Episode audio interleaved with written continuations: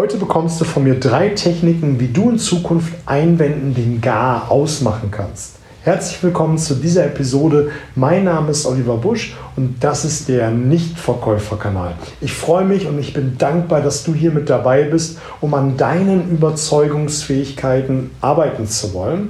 Und letztendlich bist du immer am Überzeugen und am Verkaufen.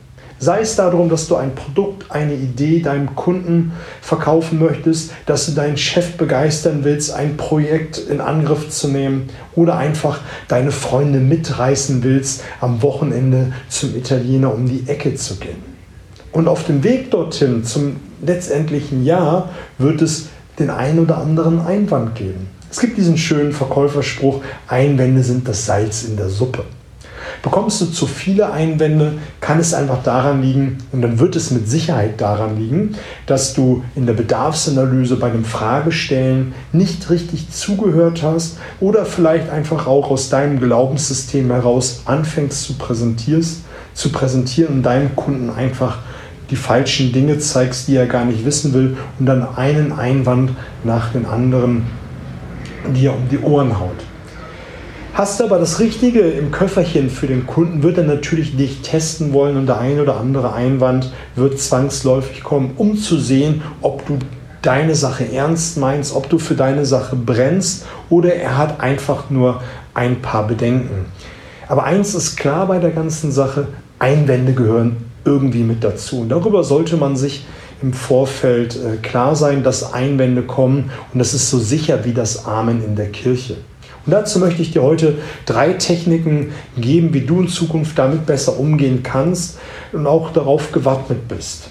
Die erste Sache, die du machen kannst, ist, ist einen Einwand zurückstellen.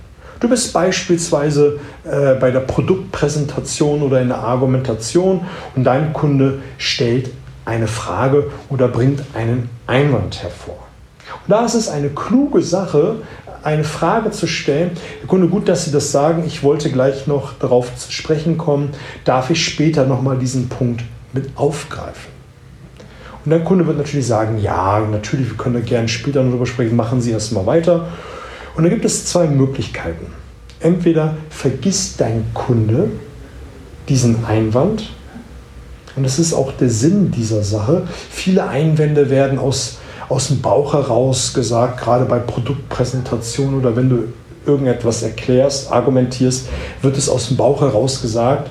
Und äh, das ist vielleicht so ein Impuls gewesen, den man einfach loswerden wollte. Und wenn man dann sagt, ist es okay, wenn ich später nochmal drauf zurückkomme, ist ein guter Punkt, äh, Herr Mayer, aber ich komme da später nochmal drauf zurück, ähm, wird er in der Regel vergessen.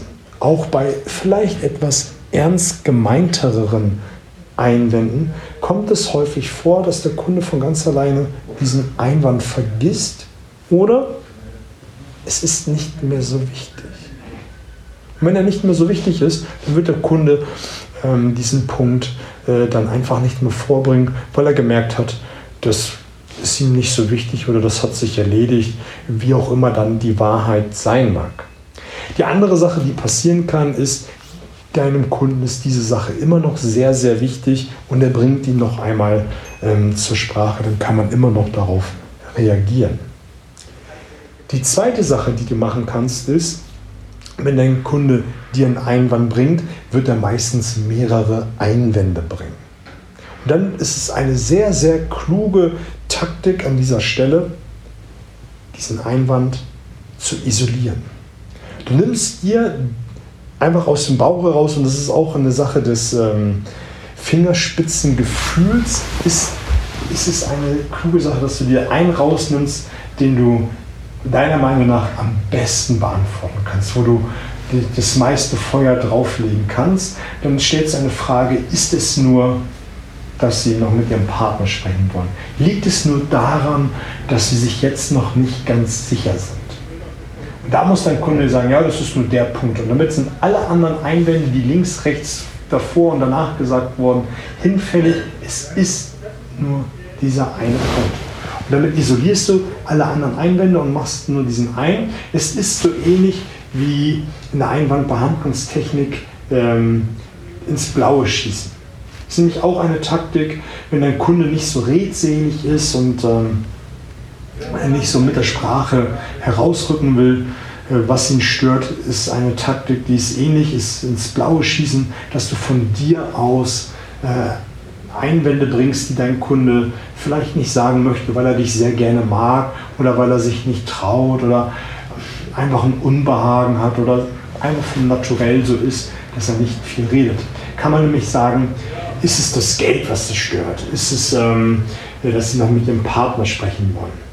Nach dem Geld würde ich nie fragen, das ist mir so eben rausgerutscht, ähm, würde ich nie fragen, weil damit machst du äh, die, das, die Tür und Tor offen für Rabattformulierung. Aber Geld ist das, was ich am meisten höre, was die meisten dann im Verkaufsgespräch sagen. Also ähm, Einwand isolieren und dann diesen Einwand äh, bearbeiten. Und da ist eine kluge Sache, wenn er sagt, ähm, ja, es ist, dass ich mit meinem Partner äh, das noch besprechen möchte oder es ist, ja, es ist, dass ich von der Qualität noch nicht ganz überzeugt bin, dass man dann eine Wenn-Dann-Frage hinterher ähm, schiebt. Wenn es dann beispielsweise die Qualität ist, das ist das, was ich ihm zuletzt gesagt habe, wenn ich sie von der Qualität überzeugen kann, sind wir dann Partner. Das ist dann nämlich die hypothetische Frage. Dein Kunde muss einmal diesen, diese Frage durchdenken. Ja, wenn er mich von der Qualität ähm, überzeugt hat, dann kann ich mir vorstellen, das Produkt zu nehmen. Dann würde er dir ein Ja oder Nein geben. Wenn er dir ein Nein gibt, ist es das größte Signal, dass es nicht die Qualität ist, sondern ein anderer Aspekt, der nicht genannt worden ist. Und dann machst du folgendes, das ist ganz einfach. Äh, scheinbar gibt es noch andere Dinge außer der Qualität, die sie zögern lassen. Was ist es? Und dann bleibst du einfach sitzen, guckst deinen Kunden mit strahlenden Augen an und wartest, was er sagt. Und dann muss er Farbe bekennen und das wird er auch tun und dir eine Antwort liefern. Der dritte Punkt und letzte Punkt für heute ist, und das ist auch ein sehr, sehr cooler Trick, um die Schärfe aus Einwänden und auch aus einem Gespräch herauszunehmen. In meinen Workshops rede ich immer wieder davon und auch in diesem Podcast ex exakt immer wieder in den Worten des Kunden wiederzubringen. Es ist äh, ein Unterschied, ob du, wenn dein Kunde in der Bedarfsanalyse sagt, ich will einen Balkon haben, ich will äh, einen Garten haben. Ist es was anderes, wenn du das dann in der Argumentation wiedergibst und sagst, Balkon wäre nett und äh, Garten wäre auch ganz gut. Nein, der Kunde hat gesagt, er will einen Balkon, er will einen Garten. Und da fühlt sich dein Kunde unverstanden und äh, nicht richtig ernst genommen. Und wenn du da schludrig bist, wirst du den Kunden verlieren. Und da bei, die, bei der Taktik der Umformulierung ist es die einzige Sache, wo ich sage, ja, da ist es gut, das zu machen, nämlich die Schärfe herauszunehmen, wenn du mit Einwänden bombardiert worden bist, äh, äh, dein Kunde vielleicht auch von der Tonart ein bisschen schärfer geworden ist, dass du anfängst, es in deinen Worten aber viel, viel milder umzuformulieren, um die Schärfe rauszunehmen. Und das machst du genauso wie beim Paraphrasieren. Herr Mayer, wenn ich es richtig verstanden habe, ist der, der und der Punkt äh, für Sie von besonderer Bewandtnis. Und da hast du einfach den Druck rausgenommen. Wenn zum Beispiel dein Kunde äh, dir eine sehr harte Preisforderung äh, in den Raum gestellt hat, indem, indem er gesagt hat, beispielsweise, also mindestens 10% müssen Sie mir noch Preisnachlass geben, sonst geht da gar nichts. Und dann wäre es einfach eine Variante zu sagen, wenn ich Sie richtig verstanden habe, wünschen Sie sich schon einen Preisnachlass. Habe ich das so richtig verstanden? Und wenn dein Kunde dann Ja sagt, hast du die Schärfe rausgenommen, er hat ähm, gesagt, er möchte nur einen Preisnachlass und wenn er sich da nicht, wenn er dich da nicht korrigiert, ist auch die 10% Preisnachlass vom Tisch. Es war vielleicht einfach eine Forderung, wie, wie ich eingangs schon gesagt habe, einfach um dich zu testen, um mal zu gucken, äh, wie standhaft du an dieser Stelle bist. dann hat er einfach seinen Preisnachlass bekommen, zwar nicht die 10%, aber er hat einen bekommen. Meiner Meinung nach drei sehr, sehr starke und effektive Methoden, Einwänden den Gar auszumachen, nämlich sie zurückzustellen und sie gar nicht zu beantworten oder einfach später in abgemildeter Form. Die zweite Sache ist, einen Einwand komplett zu isolieren von allen Einwänden und damit nimmst du natürlich auch Folgendes, äh, legst du Folgendes fest, dein Kunde kann keine anderen Einwände in der Regel mehr bringen. Gibt natürlich immer die Regel der Ausnahme, aber wenn du sagst, ist es nur dass sie noch an der Qualität zweifeln, kann er später nicht noch irgendwie was bringen, wie nicht, muss man Partner fragen, Mutter, ähm, Steuerberater, wie auch immer. Du hast es isoliert und der Kunde hat ähm, sich festgelegt. Der dritte Punkt ist umformulieren, einfach die Schärfe und den Druck herauszunehmen, um ein bisschen mehr, wie sage ich immer so schön, Smoothigkeit ins Verkaufsgespräch zu bringen. Wenn du das jetzt professionell lernen willst, komm in einen meiner Workshops, biete ich viermal im Jahr an. Ähm, findest du auf meiner Seite der nichtverkäufer.de, entweder in einem Wort oder mit Bindestrichen.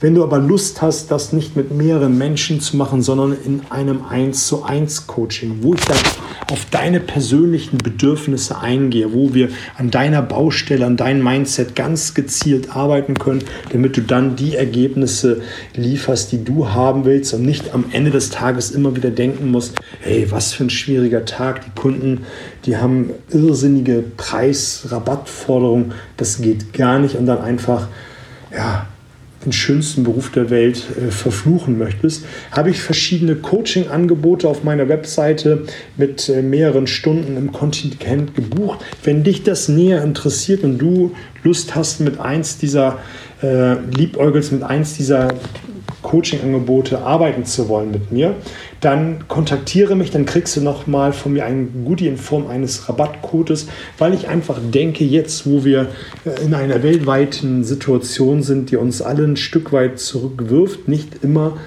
äh, nur förderlich gewesen ist, möchte ich das gerne unterstützen, dass du, wenn es dann wieder so richtig losgeht, deine PS auf die Straße bringen kannst, bekommst du von mir einen kleinen Rabattcode, damit du dann an deinen persönlichen Dingen arbeiten kannst. Ansonsten, wir hören uns auf bald. Mach's gut, viel Spaß.